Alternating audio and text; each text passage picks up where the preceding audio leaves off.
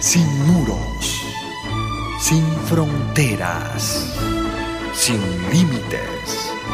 Radio Mundial Adventista, más que una radio, sembramos esperanza.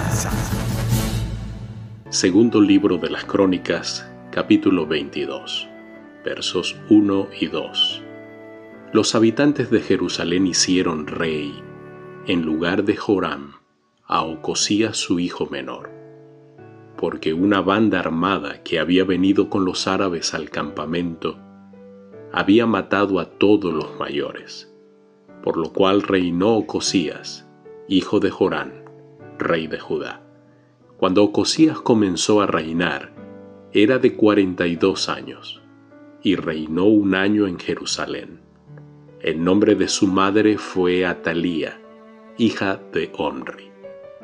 Es evidente que los príncipes de la familia real estaban en algún campamento alejado de la capital cuando fueron atacados por una banda de merodeadores árabes que los capturaron y mataron. Ocosías era hijo de la dinastía a través de Atalía, hija de Omri, pero hija de Acab también.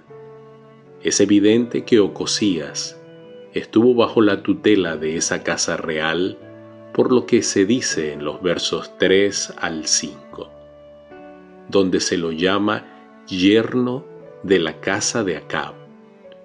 Desde el comienzo del reinado de Omri hasta que Ocosías subió al trono, pasaron unos 42 años.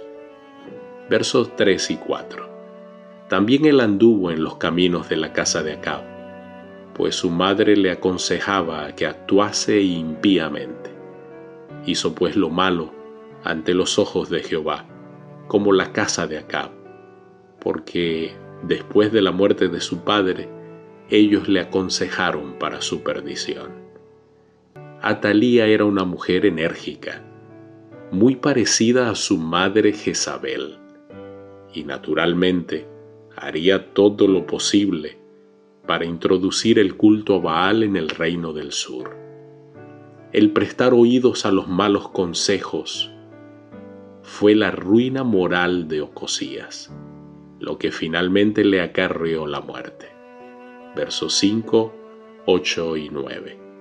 Y él anduvo en los consejos de ellos, y fue a la guerra con Jorán, hijo de Acab, rey de Israel, contra Asael, rey de Siria, a Ramot Galaad, donde los sirios hirieron a Joram. Y haciendo juicio Jehú contra la casa de Acab, halló a los príncipes de Judá y a los hijos de los hermanos de Ocosías, que servían a Ocosías, y los mató. Y buscando a Ocosías, el cual se había escondido en Samaria, lo hallaron y lo trajeron a Jehú, y le mataron y le dieron sepultura porque dijo, es hijo de Josafat, quien de todo su corazón buscó a Jehová. Y la casa de Ocosías no tenía fuerzas para poder retener el reino.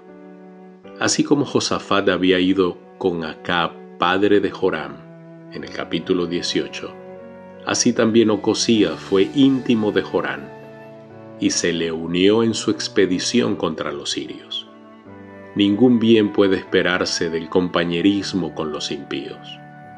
Jehú fue nombrado como ejecutor del castigo civil de la casa de Acab.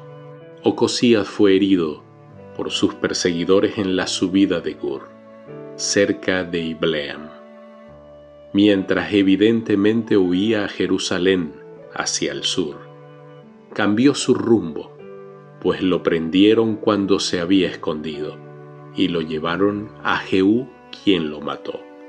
Verso 10. Entonces Atalía, madre de Ocosías, viendo que su hijo era muerto, se levantó y exterminó toda la descendencia real de la casa de Judá. Terrible la forma en que Atalía tomó el gobierno. Pero Josabet, hija del rey Joram, mujer del sacerdote Joiada, tomó a Joás, un niño de la dinastía real, y lo escondió en el templo por seis años, mientras Atalía reinaba en el país.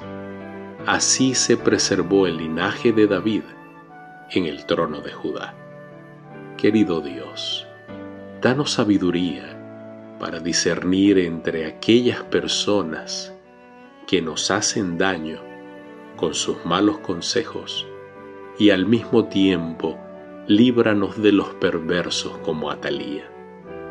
Concédenos tu bendición hoy, te lo pedimos en el nombre de Jesús. Amén. Dios te bendiga.